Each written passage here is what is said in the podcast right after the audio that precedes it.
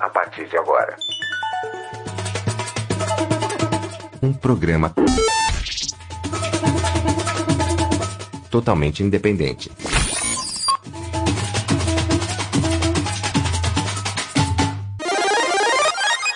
Comunicampo.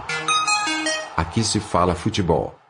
Salve, salve galera que acompanha o Comunicampo. Aqui se fala futebol, mais um podcast no ar. Muito prazer, eu sou Klaus Simões, estarei mediando mais um podcast para vocês. E hoje um assunto polêmico que foi findado em apenas três dias. Hoje vamos falar da Superliga Europeia, que nem chegou a acontecer e já deixou grandes causos para nós contarmos aqui no Comunicampo. E eu vou apresentar agora minha equipe, meu meio de campo, os profissionais aí do Comunicampo para falar muito futebol. Nicolas Killing, seja bem-vindo. Bom dia, boa tarde, boa noite a você que irá ouvir esse maravilhoso podcast. Agradeço muito, Klaus, poder estar mais uma vez aqui falando futebol, falando do Comunicampo. E hoje, um assunto que vai se perpetuar por muito tempo, mas que já foi findado. Quero chamar também a participação dela pela primeira vez no Comunicampo, falando futebol no podcast. Ela que brilha lá nas transmissões esportivas ao vivo no canal do YouTube. Vitória Pissolato. Olá a todos, muito feliz de estar aqui, meu primeiro podcast, ainda mais com esse time de peso, né? Né? Falar sobre esse assunto aí, Superliga,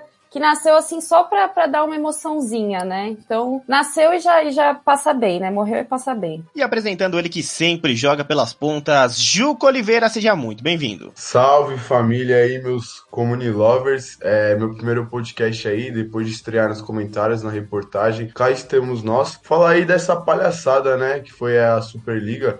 Tô bem empolgado para hoje, Klaus. Ela só durou, teoricamente, três dias de 18 de abril de 2021 a 20 de abril de 2021, com alguns resquícios lá no dia 21 e até hoje histórias para contar. Se você vai escutar este podcast 10 anos depois do lançamento, saiba que essa história causou muita intriga no mundo do futebol europeu e teve muito brasileiro que entrou nessa discussão. Então o Comunicampo vai entrar junto com todo mundo e eu quero saber a opinião de cada um sobre a criação da Superliga Europeia. Vamos explicar o que é e o motivo de acontecer a reunião e de não acontecer os jogos. Os fundadores são Arsenal, Chelsea, Liverpool, Manchester City, Manchester United, Tottenham da Inglaterra, Atlético de Madrid, Barcelona e Real Madrid da Espanha, Inter de Milão, Juventus e Milan da Itália. Nicolas Killing, Vitória Psolati e Gilco Oliveira. Vocês concordam ou não com a criação da Superliga Europeia e por quê? É assim, eu não vou fazer a caveira da Superliga, porque essa tour claramente foi uma briga por poder e a Superliga, no caso, acabou virando a Vila da História. É, a intenção de criar uma competição onde os grandes clubes, os que têm né, mais rivalidade, eles eventualmente se enfrentariam mais vezes, é boa. Mas, né, mas, porém, contudo, todavia, essa intenção ela deixa de ser boa quando a competição ela exclui qualquer mérito esportivo. E a Superliga ela foi criada, né, com o propósito de que os próprios clubes, né, os fundadores, sejam os donos da competição. Então é atender os grandes e fazer mais dinheiro para os grandes. Eu, como torcedora, e acho que nós, né, como comunicadores do futebol, não faz tanto sentido criar uma liga nesse porte, desse jeito, justamente porque uma das coisas que mais encanta no futebol e o que mais encanta na Champions é a imprevisibilidade. E na Superliga, independente, assim, do que, que você fez, né, aquele que, que você fez no verão passado, você vai estar tá lá. Então, é aquilo o que é bom pro, pro esporte nem sempre é bom pro dinheiro. Concordo com tudo que que a Vitória disse, mas gostaria de pontuar que é o seguinte: eu não concordo nem discordo. Eu acho que se existe uma conversa bem feita, uma conversa entre os clubes, entre a UEFA, um estilo como se fosse a Nations League, um estilo para unificação, com vários clubes, podendo até ser jogada de um modo paralelo, claro que todo com todas as conversas de calendário, seria algo bom. Para ter o um nome de, de Superliga, teriam que ser times grandes. Então a gente tem times como o Manchester City, o Tottenham, o Arsenal, como o Atlético de Madrid, que são times que não são considerados grandes. A gente, inclusive, discute isso bastante. Creio que é, essa Superliga ela veio mais como um alarde para a gente voltar a discutir futebol, porque no entendimento europeu, principalmente do senhor Florentino Pérez, presidente do Real Madrid, as crianças e os adolescentes e as pessoas desgostaram de consumir o futebol. Então fica muito complicado a gente não discutir de forma igualitária todas as equipes. Creio que foi algo muito mal pensado de, de todo modo por esses 12 times que encabeçam a tentativa pífia dessa nova liga. Olha, Klaus, eu particularmente sou totalmente contra, assim, acho que realmente foi um surto aí das duas equipes. Se a gente parar para pensar, a Champions League já teve como campeão, né, a Liga dos Campeões da Europa, teve como campeão o Aston Villa da Inglaterra, o Hamburgo da Alemanha, o Estrela Vermelha da Sérvia, né? É, um time da Romênia que me fugiu o nome agora, e o Forest da Inglaterra. E são times que não são de grande expressão e, enfim, nem pouco chegaram a ser cotados ou considerados na Superliga. Isso só mostra o quão, enfim, a Superliga ia ser uma exclusão com os times menores aí que tem condição aí de chegar numa final e até de ser campeão, envolve muito dinheiro, né? Claro que só um banco, grande banco americano, podia tá por trás de uma palhaçada dessa. Você vai fazendo uma liga que só alguns clubes fundadores são simplesmente intocáveis, né? É, ali você tem clubes que estão disputando para não cair, tem clubes que não estão, que são simplesmente intocáveis, não podem ser desclassificados, não podem ser rebaixados. É, é muito doido, né? A gente viu como os protestos, como foi negado, como foi rejeitado pelas torcidas, porque, enfim, acho que se não tivesse pandemia ainda, tivesse tendo jogos de estádio, os protestos seriam muito mais agressivos, as torcidas torcidas iam fazer é, levantar muito mais a voz, porque realmente foi uma ideia muito ruim. É, basicamente, essa competição aí que nasceu no dia 21 do 4, né, 21 de abril, que não teriam, como a Vitória Absolato lembrou bem, não teriam órgãos oficiais, né, os, times que iam comandar a liga. E, enfim, acho que eu, que eu penso isso, Klaus. É, foram seis anos de clubes ingleses vencendo a UEFA Champions League, né, o Liverpool por duas vezes, o Nottingham Forest mais duas vezes, né, 79 e 80, o Liverpool voltou em 81, e o Aston Villa foi campeão em 82 numa final contra o Bayern de Munique. Então, a Inglaterra tem uma tradição maior na Champions League e alguns clubes ficaram de fora, mas Manchester City, que é o primo rico do Manchester United, e o Tottenham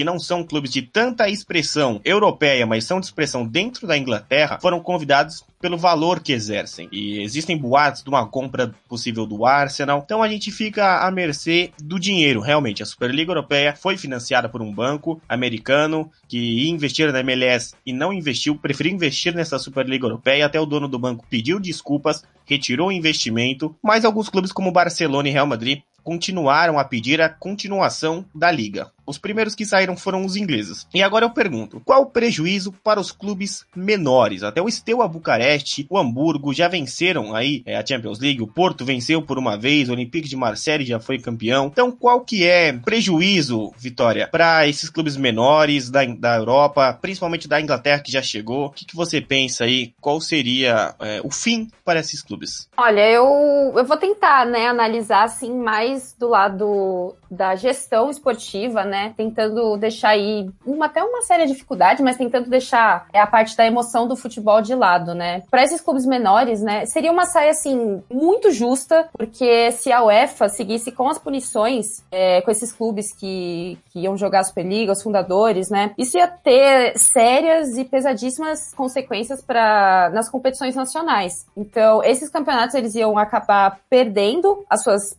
principais potências né? Principais potências entre aspas, eu até diria, mas isso ia acabar reduzindo a qualidade, a qualidade dos campeonatos. E aí o que, que acontece com isso, né? Vai perder audiência, é, perde patrocinador, vai perder dinheiro. Então, fora que a, a Champions, ela não ia ser mais aquele campeonato, né? A visibilidade que os times menores ganham ao participar da Champions, ela vai completamente pro buraco, né? É, financeiramente, as consequências da, da criação da Super Superliga, elas iam ser seríssimas. E assim, eu nem falo num longo prazo, acho que eu diria até médio prazo aí. É, é, o famoso, acho que é o famoso assim, onde o rico cada vez fica mais rico e o pobre cada vez fica mais pobre. Tipo, eu sinceramente eu não, não consigo pensar em uma outra maneira de definir é, no que, que se ia dar. E aí, Nicolas Quirin, qual o prejuízo aí para os menores clubes? Olha, eu analiso de uma forma, Klaus, foi o seguinte, a rejeição quanto é, a essa Superliga foi tão grande, se essas equipes realmente saem, montam uma liga que elas comandam, principalmente esses 12, esses 12 times, os jogadores são punidos pela FIFA, pela UEFA, talvez os direitos não sejam negociados conforme os direitos televisivos, no caso, não sejam negociados conforme eram para ser. Então, creio que, como a Vitória disse da, da queda, eu creio que haveria uma queda de qualidade, mas esses times que ficam, que não querem participar dessa Superliga, que são times que ganharam alguma coisa ou ganharam pouco ou chegaram numa final, se, se apareceram, teriam um pouco mais de visibilidade, porque os campeonatos continuar, continuariam sendo o mesmo. Creio que as televisões, independente de todo o sucesso, não deixariam de lado toda essa cota que existe em cima desses jogos. É, a gente está falando de qual prejuízo para, para clubes menores, eu dei um exemplo que o Arsenal e o Tottenham são menores que o Galatasaray. Por quê? O Galatasaray já ganhou a Europa League, inclusive em cima do Arsenal. E o Galatasaray ganhou depois da Supercopa da UEFA em cima do Real Madrid. O Galatasaray estaria no mesmo nível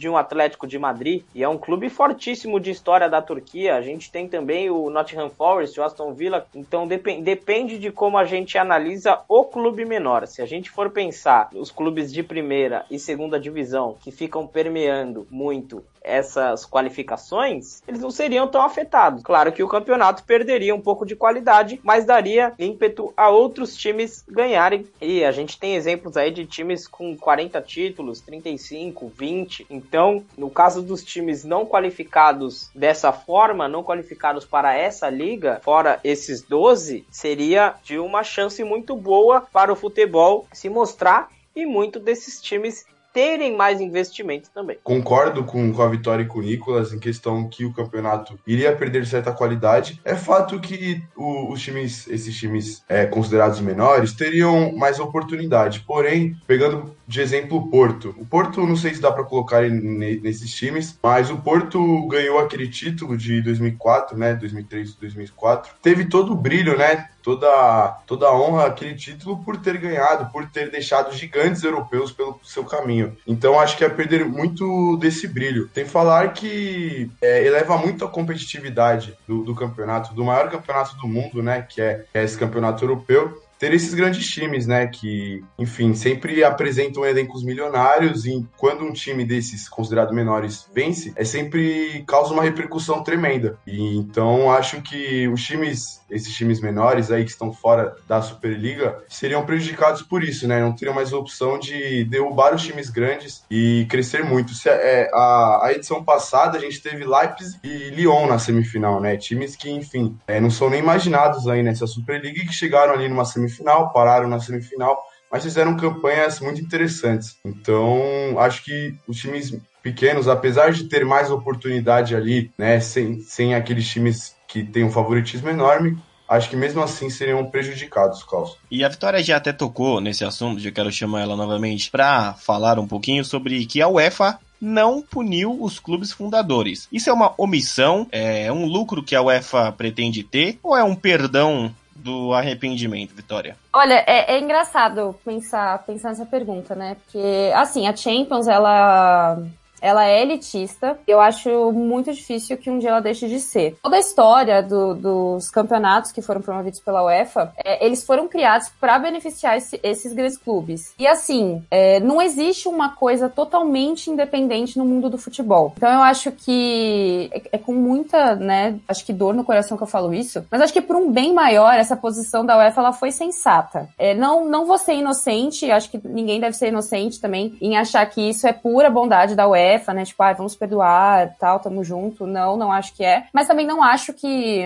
que seja, tipo, o, o fato de que a UEFA é totalmente bunda mole, sabe? Pra mim, isso é, é um jogo daqueles que. Sabe quando você puxa, tem os dois puxando, cada um de um lado. E aí, se um puxa muito, eu sou cheia das analogias. Então, se um puxa muito, é capaz do outro cair. E o outro, e, tipo, e quem puxou cai também, sabe? Então é só você ver até a, a, a postura da FIFA nessa, nessa tour toda, né? Porque quando, quando tudo começou, a FIFA já saiu falando, tipo, ah, os jogadores que participarem da Superliga não vão jogar a Copa do Mundo, pronto, acabou. E aí, do dia seguinte, a mesma FIFA soltou uma nota claramente com um tom diferente, falando coisa do tipo assim, ai, olha, eu sou contra, mas senta aqui, galera, vamos, vamos conversar. Por quê, né? Porque é aquela coisa, como eu falei, não tem é, no mundo do futebol nada é 100% independente. Então a FIFA, ela não quer bater de frente com os clubes, mas ela também, porque assim, ela precisa desse, desses clubes, ela precisa dos gigantes da Europa, mas ela também precisa da, da UEFA. O futebol se move assim. Então eu acho que nesse caso, essa, essa posição de não punir os clubes foi, foi coerente da parte da UEFA. O que deveria acontecer com os fundadores, na sua opinião? Sinceramente, sinceramente, eu acho que só, só esse bafafá que deu, né, nesse, nesse rolo todo, acho que o descontentamento dos torcedores, né, o, o Juca falou uma coisa que foi bem, bem interessante e faz muito sentido na minha cabeça também, que eu acho que se não fosse a pandemia, se a gente tivesse com, com jogos, torcida no, nos estádios, a, a situação seria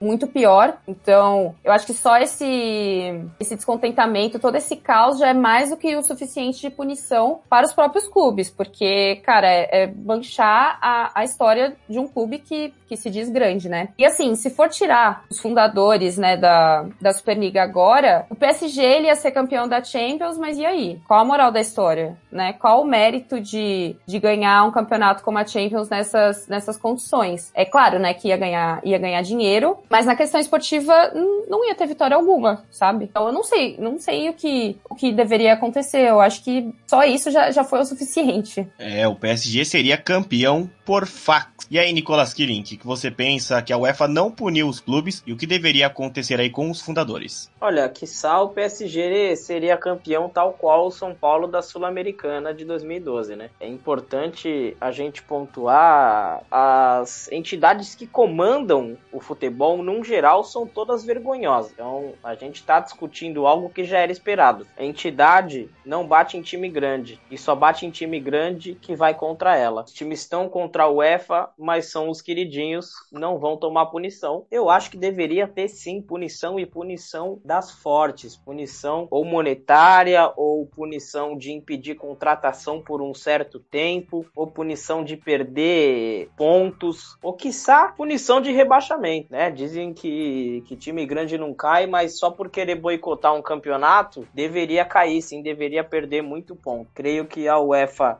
sendo passiva com essa posição dos clubes, só denota o quanto aí eu tenho que concordar com o Florentino Pérez, só denota o quanto a gente perde interesse pelo futebol, só denota o quanto o futebol ele é sujo como a gente escuta e diz na maioria das vezes, e pra gente que gosta tanto desse esporte, acaba sendo complicado, acaba sendo difícil ver é, numa, numa situação dessa. A gente citou times pequenos, citou times que não tem metade das rendas, possuem esses, esses clubes milionários, com toda a história ou não, deveriam sim ser punidos e creio que é algo que, como a Vitória disse, mancha a reputação dos clubes, mas mancha cada vez mais a reputação da UEFA. E aí, Juca, a UEFA arregou em não punir os times? Na sua opinião, e o que você acha que deveria ter acontecido com os fundadores? Com toda certeza arregou, Klaus. Ficou muito barato. Claro que a UEFA ali ficou muito incomodada com a criação da Superliga, tanto que é, pouco tempo depois do anúncio, né, o, o presidente da UEFA, junto à FIFA, já anunciou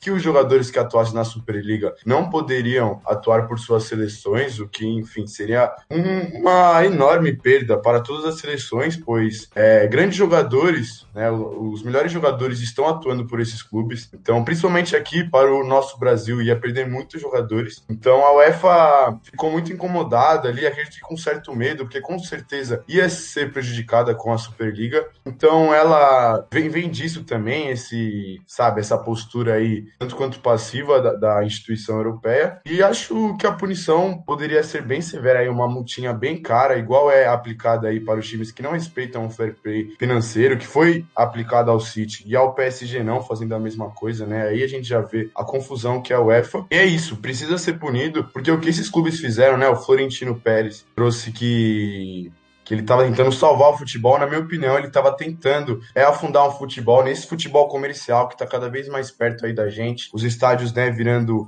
arenas, que são tem muitos elementos de um shopping, o torcedor virando cada vez um consumidor e o time virando uma empresa. Virando não, né? Acho que aí, existem já times e empresas e a gente sabe disso. Então é isso, é, precisa ser punido porque esse futebol moderno, esse futebol comercial aí é manchado, né? O, você citou aí o Fax, Klaus, então eu vou citar um grande pensador, Maurício Gagliotti, seria um campeonato manchado a Champions League. Então acho que a punição cabe sim, é, mas concordo aí com, com o Nicolas Killing que time grande não é punido por instituição, a não ser que a, que a questione. É, então, não duvido nada, né, que, que fique barato. Por enquanto, a gente sabe que nesse ano não será punido, a gente não sabe, né, ano que vem, na próxima temporada. Mas eu acredito que, que vai ficar por isso mesmo, porque realmente é essa bagunça, né, é essa mamata. Então, eu acho que ficou muito barato e a punição que eu acredito, Klaus, era essa, assim, um, talvez uma multa, assim, bem salgada, até porque esses times têm dinheiro pra caramba, né? É, até pegando esse gancho, eu, eu falei com o Nicolas Crin isso, que se tivesse mais um clube, né, são 12 fundadores, se tivesse mais um, seria o Clube dos 13 Europeu. Seria falcatrua e pilantragem no futebol, só que na Europa, né, o Clube dos 13 Europeu, que foi uma coisa que acabou sugando aí o Brasil, e acabou, mas aí a gente já sabe por onde anda o futebol brasileiro. É, Nicolas Killing, quero saber a sua opinião aí sobre punição, só que de um outro jeito. A UEFA ameaçou que os jogadores que atuassem pela Superliga Europeia não jogariam a Copa do Mundo, Eurocopa, Copa América, né? Junto com a FIFA também, já puxando para outros campeonatos, a Copa da Ásia, a Copa da África, até onde o jogador pode decidir alguma coisa se ele tem contrato com o clube. Eu acho que a UEFA pecou nesse lado e acabou aí se queimando com os jogadores. Mais uma vez, eu volto no tom de que as entidades que comandam o futebol são verdadeiras vergonhas. A gente vê inúmeros casos é, de jogadores que possuem questões judiciais, seja por violência, ou seja por assédio, por jogadores que já foram julgados. A gente tem no Brasil até jogador preso que é anunciado e contratado por clube. Então, o jogador jogar uma liga feita pelos times mais ricos do mundo não deveria ser punido por jogar uma, uma Copa do Mundo ou uma Copa de, de Confederações. A UEFA ela faz vista grossa, Klaus, para casos que não são tão extremos e ela faz pouca vista para casos que são importantes. É, se a gente for puxar o último caso de racismo que aconteceu num jogo, o jogador que sofreu o racismo foi punido também, porque ele xingou a pessoa que fez a injúria a ele. Então a gente tem que tem que entender quais são os pontos. A gente tem que entender quais são as medidas. A UEFA, ela toma medidas junto à FIFA e junto a outros órgãos, isso aos jogadores, mas isso vai num outro ponto que a gente vai decidir também. A ideia ela não está suspensa. Para alguns jogadores que já ganharam tudo, alguns jogadores que estão em fim de carreira, que já ganharam é, não sei quantas Champions, não sei quantos campeonatos, que são ídolos, não teriam a possibilidade de ganhar uma Copa do Mundo, de que vale para um jogador desse é, jogar uma Copa do Mundo ou jogar uma Eurocopa, se ele já fez toda a história que, ele, que, que é necessário fazer? Coloco uma comparação chula, mas uma comparação que, que a gente pode fazer é o seguinte: imagina o Cristiano Ronaldo. É muito difícil,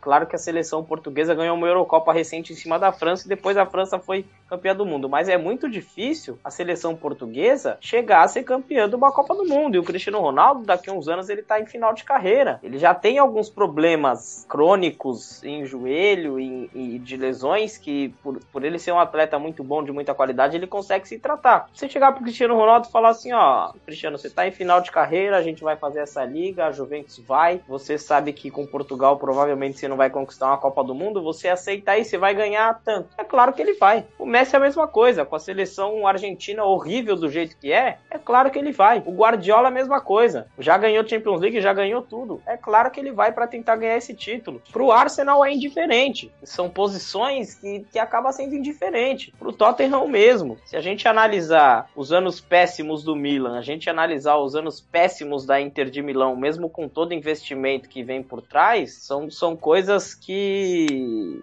não fariam diferença para alguns jogadores. Citei o Cristiano Ronaldo, mas citei também o Ibrahimovic. Não faria diferença alguma. Eu acho que o, os jogadores, né, não são os principais aí responsáveis. É, eles acabaram sendo prejudicados, como o Nicolas Killing trouxe aí muito bem, né? Tem, tem jogador aí que é processado, né, por violência doméstica e tá aí jogando no gol de time da Série A. Então, tendo em vista situações como essa, um jogador que só acompanha o seu clube, enfim, numa liga dessa, tanto quanto ruim, é uma punição muito severa, né? Porque um jogador não poder atuar pela sua seleção, é... Pô, para um, um jogador o auge é estar em sua seleção. E você também prejudica as seleções que, às vezes, por exemplo, vamos pegar o Senegal ali. Imagina o Senegal sem o Mané. É um, é um jogador ali fundamental. Então, você prejudica também as seleções com uma com uma decisão dessa, mas olha, vindo da FIFA, essa organização aí, né, com tantos escândalos de corrupções e falcatruas, não me impressiona não, Klaus. Olha, eu acho que então eu vou eu vou ser a bruxa aqui da história, porque eu acho que sim, é necessário uma, uma punição aos jogadores. Infelizmente, eles iam acabar é, pagando, né, esse pato por, por decisão que não foram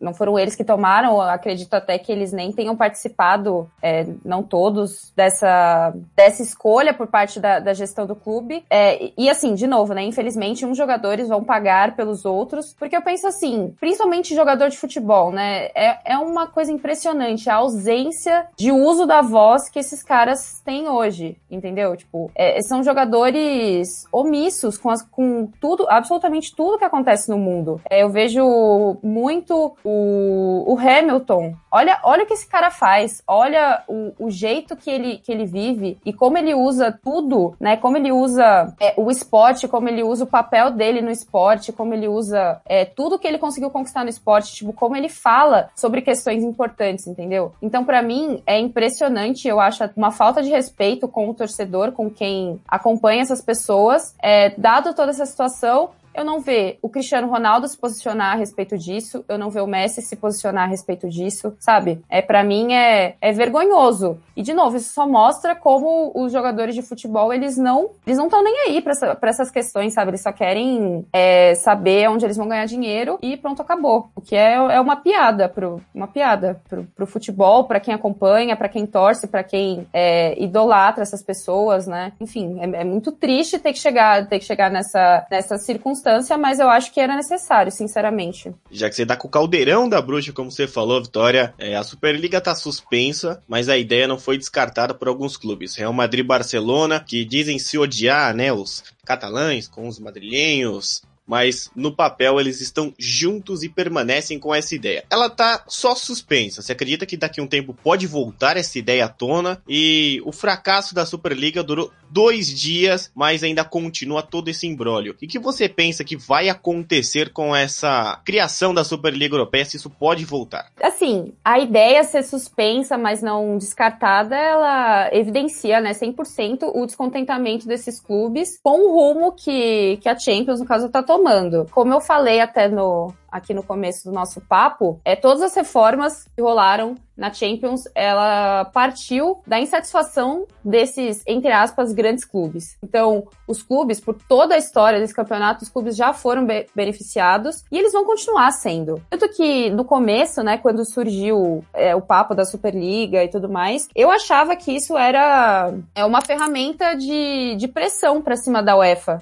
sabe? E não um campeonato real, oficial, que já tava 100% pronto e, e é isso, vai, vai rolar, sabe? Eu achava que era só uma manobra, uma estratégia desses clubes para tentar é, fazer com que a UEFA empurrasse uma outra mudança. E assim, não duvido nada que daqui a um tempo surja um outro movimento é, com uma ideia, um, uma nova proposta, uma coisa de reforma. Mas assim, eu acho que não vai ser do modo que a Superliga foi, né? Porque, assim, pelo amor de Deus, né? Se vai errar, erra uma vez, né? Você tenta minimamente aprender com o seu erro. E esse fracasso mostra que o futebol, esse futebol comercial, né, de hoje, ele de fato existe e ele resiste, né? Nas condições que a, que a Superliga foi criada, para mim, durar dois, três dias, né, já é extremamente preocupante, porque é muita coisa.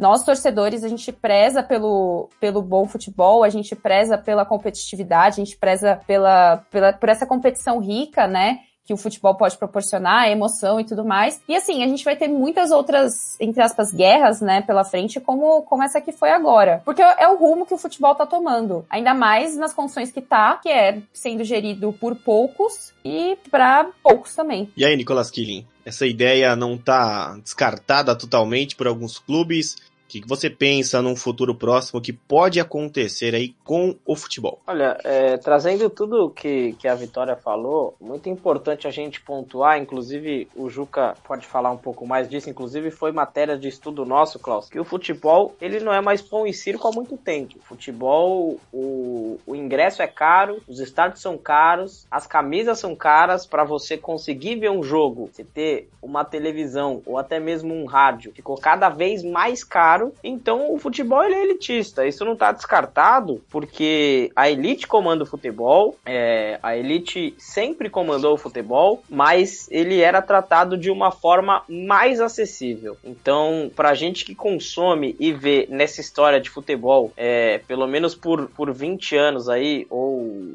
um pouco menos, é, a gente já viu diversas coisas, diversas qualificações que o dinheiro deu para o futebol, e a gente sabe que os clubes se sujeitam muitas vezes a passar por situações dessas para conseguir uma renda maior, para conseguir um pouco mais de capital e fazer esse capital girar da pior forma possível como a gente vê. É, a gente teve os anos de quebra do Palmeiras depois da Parmalat, isso citando o futebol brasileiro. A gente teve os anos de quebra do Corinthians depois da MSI, que vem até hoje. A gente teve os anos do São Paulo, péssimos. A gente vê os anos do Santos, a gente teve diversos anos de Flamengo, Vasco. Na Europa é, acaba não sendo diferente, só que na Europa, pela visibilidade grande, os clubes recebem um investimento muito maior. E os clubes, os clubes que já são ricos, a exemplo do, do time horrendo do Real Madrid, que é rico desde a Espanha franquista, isso não pesa no bolso. É claro que o Real Madrid, o Barcelona, um time como o Manchester United, United não vai querer desistir da participação de uma liga dessas. Os torcedores podem dizer o que for, a gente pode ter declaração do Gary Neville falando o quanto isso é horrendo, mas existem clubes que não vão desistir dessa ideia e vão ficar ali permeando até achar uma forma de colocar isso em prática. Então é muito triste ver que o nosso futebol, que a gente tanto tem paixão, que a gente tanto acompanha, é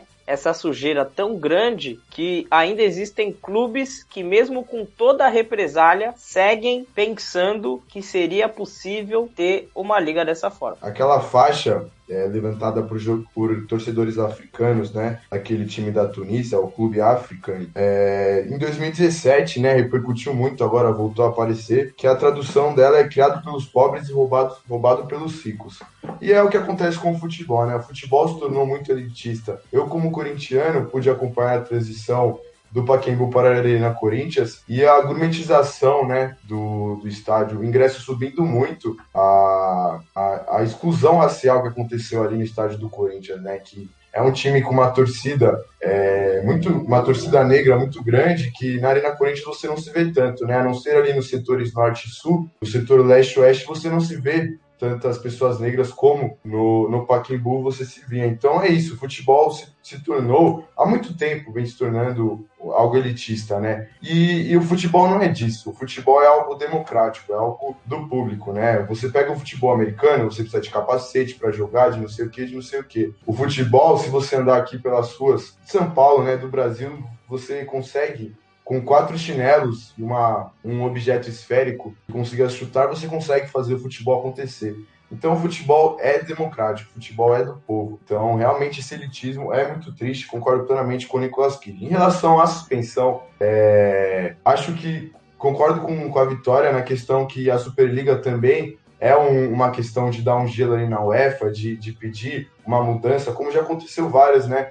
A Champions League é uma liga ali bem, enfim, que está em constante mudança, então é, a, a criação da Superliga também é ali uma pressão. Porém, isso de, de deixar suspenso, na minha opinião, e eu tenho a esperança, o otimismo, que se um dia essa ideia voltar a ser levantada em pauta, acho que os torcedores terão a mesma reação, ou até mesmo pior, por ser a segunda vez, né? Tirando os clubes assim, acho que se a gente pegar na Inglaterra, a, a reação dos torcedores, a gente consegue ver muito bem como a Superliga foi detestada, assim, super rejeitada. Então, Klaus, ela está suspensa, né? Não, não, é, não desistiram dela, só está suspensa. Mas eu acho que se voltarem com a ideia, se a ideia voltar aí a ser falada, a torcida vai ter a mesma postura, se não pior, se não um pouco mais agressiva, por, enfim, ter o assunto não ter morrido, né? Não ter sido suficiente a, a reclamação como foi dessa vez. É, o amor pelo clube inglês, pelo clube italiano, ultrapassa qualquer barreira financeira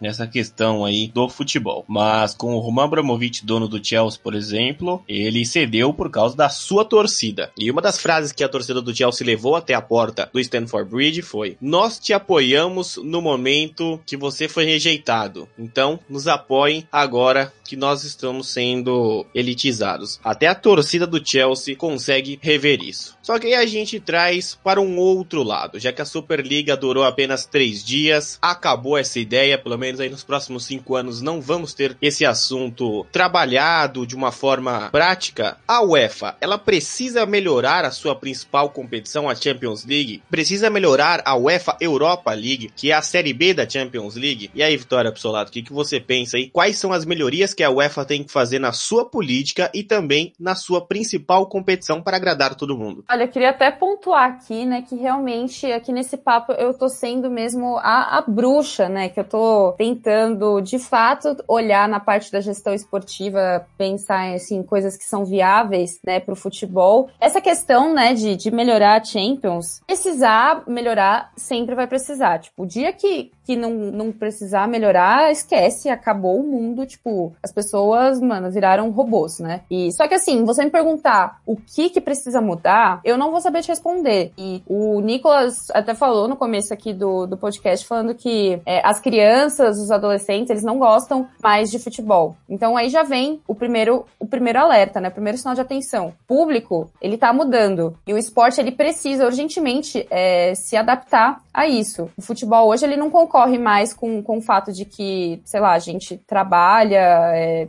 enquanto eu tô trabalhando, em tese, eu não posso ver, ver futebol, tipo, não tem só essa concorrência. Hoje o futebol ele concorre com Netflix, ele concorre com Disney Plus, ele concorre com CS, ele concorre com o LoL.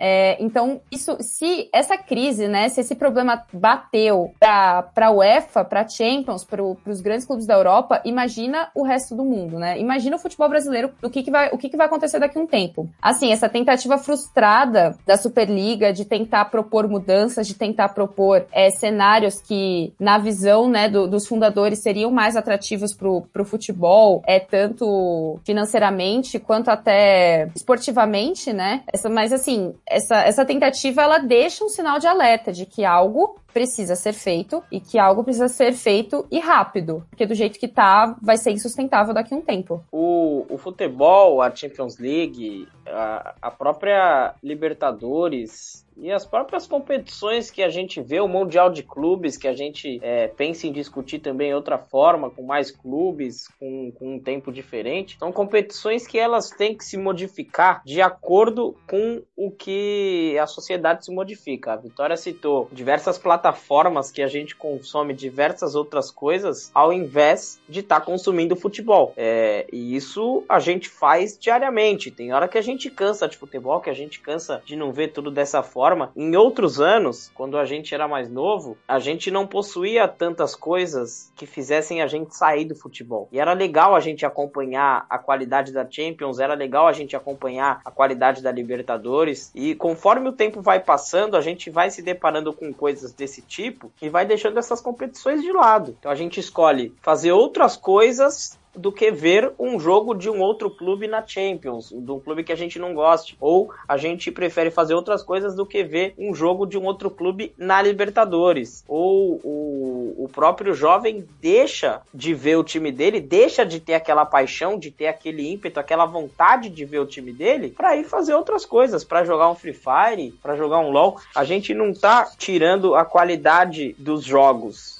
nem a qualidade de fixação das outras coisas. A gente está perdendo a qualidade de futebol. Então não adianta a gente discutir tudo que a gente viu, tudo que a gente analisa de futebol, se a pessoa que for analisar o futebol atual ache que jogo bom é a gente ver Paris Saint-Germain e Manchester City numa final de numa semifinal de Champions League. Sabe, isso isso assim, são dois times bons, são dois times bem treinados, têm jogadores ótimos, mas são dois times que não trazem brilho algum para a competição. Vocês podem discordar de mim, podem não concordar, quem tá ouvindo pode falar que eu sou louco, mas eu preferia muito mais ver uma semifinal de Champions League. Claro que Real Madrid e Chelsea, Chelsea já ganhou uma Champions, mas os outros dois times não. Preferia muito mais ver uma semifinal entre Real Madrid e qualquer outro time e ver uma semifinal entre Liverpool e Chelsea. Seria algo extraordinário, seria algo excepcional. Ou ver o Borussia chegar também é, a enfrentar algum, algum desses outros times. Ver times que já ganharam, que já tiveram calibre da gente poder ver, é, mostrar para todas essas para todas essas pessoas que não consomem o futebol, o quanto esses times históricos conseguem fazer a gente relembrar bons momentos. O quanto que a gente está vendo e está falando hoje também é história, porque o futebol também é história. Então, a Champions, a UEFA, a Comembol, a FIFA, todas as confederações e órgãos do futebol mundial precisam analisar uma forma de entreter o público. A Champions League segue esse formato, a gente já conhece, a gente vê os jogos que a gente quer, faz os jogos que a gente quer, a Libertadores igual. Muito bom seria se a gente tivesse público para tudo e muito bom seria se a gente conseguisse nos atrelar e conseguisse fazer com que todo toda essa análise que a gente tem, que a gente gosta de fazer, chegasse aos ouvidos de quem comanda as coisas para que tudo fosse de um modo mais imperativo. Creio que o formato ele pode ser o mesmo. O modo que é aproveitado esses jogos por quem comanda o futebol, por, por quem detém esse poder, deveria ser totalmente diferente. E aí, Juca, a UEFA precisa melhorar a Champions League para agradar os seus clubes a não saírem de novamente? Eu penso assim, a única forma de agradar esses clubes, né, que, que foram aí para a Superliga,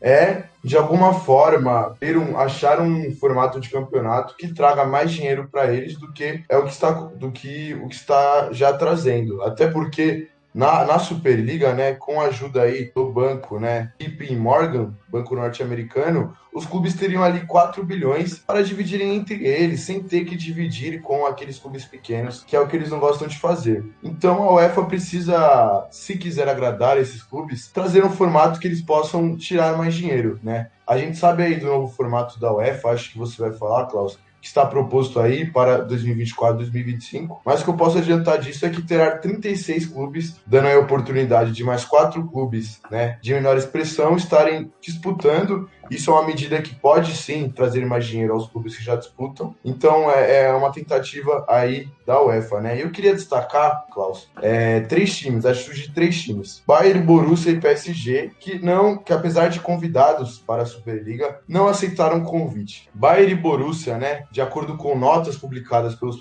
pelos próprios clubes, por conta de sua torcida, que para eles é sua prioridade, né, a torcida. Então, eles acham que esse formato de futebol é menos meritocrático. E o PSG, que não é bobo nem nada, não é porque é bonzinho, não é porque ama seus torcedores. E sim porque o conhecido, né, presidente, o Nasser Al-Khelaifi, ele tem lá, né, a, a, o seu, como vamos dizer, né, su, o seu rabo preso com a UEFA, né? A UEFA que perdoou um erro de fair play financeiro do PSG, né? A UEFA, que a empresa dele vende o direito de transmissão da, da Champions League. Então, para o PSG, por interesses, não era interessante entrar para a Superliga. Então, esses três times não entraram por isso, Klaus. E aí, sobre a mudança da Champions League, acho que é isso, né? Já está preparando aí uma mudança e vamos ver se vai agradar aí os grandes times né, europeus. Até pensando nisso, né? Como o Juca já bem disse, os grupos serão extintos e será um mata-mata geral nesse novo formato da UEFA Champions League aí com 36 clubes. Mais difícil de se entender do que o péssimo campeonato carioca. É, os campeonatos europeus aí dando uma mudança geral. Imagina como vai ficar a Série B da Champions League, a UEFA Europa League, que tem um nível às vezes complicadíssimo na pré-Europa League. Que foi criada também uma terceira liga, né? É, além da, da Europa League e da, da Liga dos Campeões,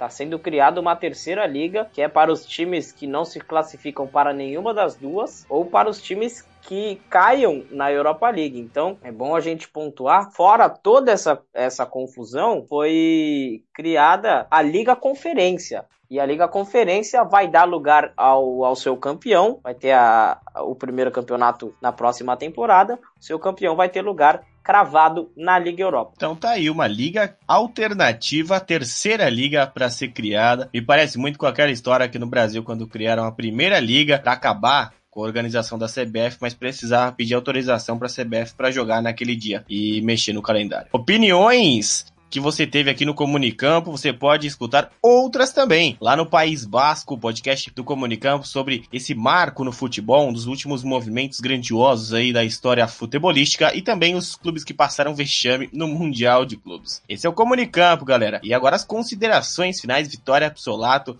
que, que você pode resumir de tudo isso aí, as suas considerações aqui nesse episódio mais do que polêmico do Comunicampo? Eu queria agradecer, né, com certeza, a oportunidade de poder falar sobre isso. E assim, né, extremamente enriquecedor. Acho que aqui a gente tem figuras, cada um com, né, com o seu jeito de falar, a sua opinião. Então, gostei bastante. É uma discussão polêmica e muito rica. Então, muito obrigada. E obrigada aos meus colegas aqui que participaram também. Nicolas Killing, suas considerações finais de um programa aí de opiniões fortíssimas. É, um programa a lá Daniel Domingues, com algumas opiniões polêmicas. Gostaria de agradecer, como a Vitória disse, um debate muito rico, um debate de pessoas que analisam o futebol de diferentes formas. A concordância em alguns pontos e discordância em outros, algo que é normal, mas a gente vem fazer podcast justamente por isso. A gente vem fazer podcast para analisar as diferentes formas de se ver o futebol. Esse é mais um podcast aí do Comunicampo Cláudio Simões. Quem quiser também dar alguma sugestão de tema pra gente, é só entrar em contato, mas a gente tá aqui para falar futebol, para falar cultura, para falar também, Cláudio Simões, de internacionalidade, né? Porque nada mais, nada menos do que a gente diz por aqui, o cenário internacional. Juco Oliveira, suas considerações finais de Superliga Europeia. Bom, Klaus, queria começar agradecendo aí, é uma honra começar nessa equipe, né? Equipe de gala. Estão é, jogando de terno aí, vocês três, muito obrigado. Agradecer ao Comunicampo aí pela oportunidade de estar fazendo mais um podcast. E nosso ouvinte aí da Podosfera, é, que está nos ouvindo. É realmente debate polêmico aqui, mas muito rico, muito bacana debater com vocês. Acredito que, que seja isso aí, essa Superliga foi um surto coletivo, espero que, enfim, fique por isso. Mas muito bacana aí estar tá falando sobre ela com vocês. Espero que aí seja o primeiro podcast de muitos. E muito obrigado. Então é isso, galera. Se você concorda ou discorda, deixe sua opinião nas nossas redes sociais, curta nossa página lá no Facebook e se inscreva em nosso canal no YouTube, youtube.com.br comunicampo. Você tem transmissões esportivas ao vivo de uma maneira alternativa, formado por jornalistas e comunicadores totalmente independentes. Para entrar em contato com o Comunicampo Podcast, é só mandar aquele e-mail para contato@comunicampo.com no nosso e-mail oficial e vem com a gente lá no Instagram, no arroba live comunicampo, vem falar futebol. Sou Cláudio Simões, vou agradecendo mais uma vez Juco Oliveira, Nicolas Quiniela, Vitória Absolato pela participação aí nesse podcast. E assim vamos, galera, com opiniões e construindo sempre o melhor para o futebol. Você ouviu? Um programa totalmente independente.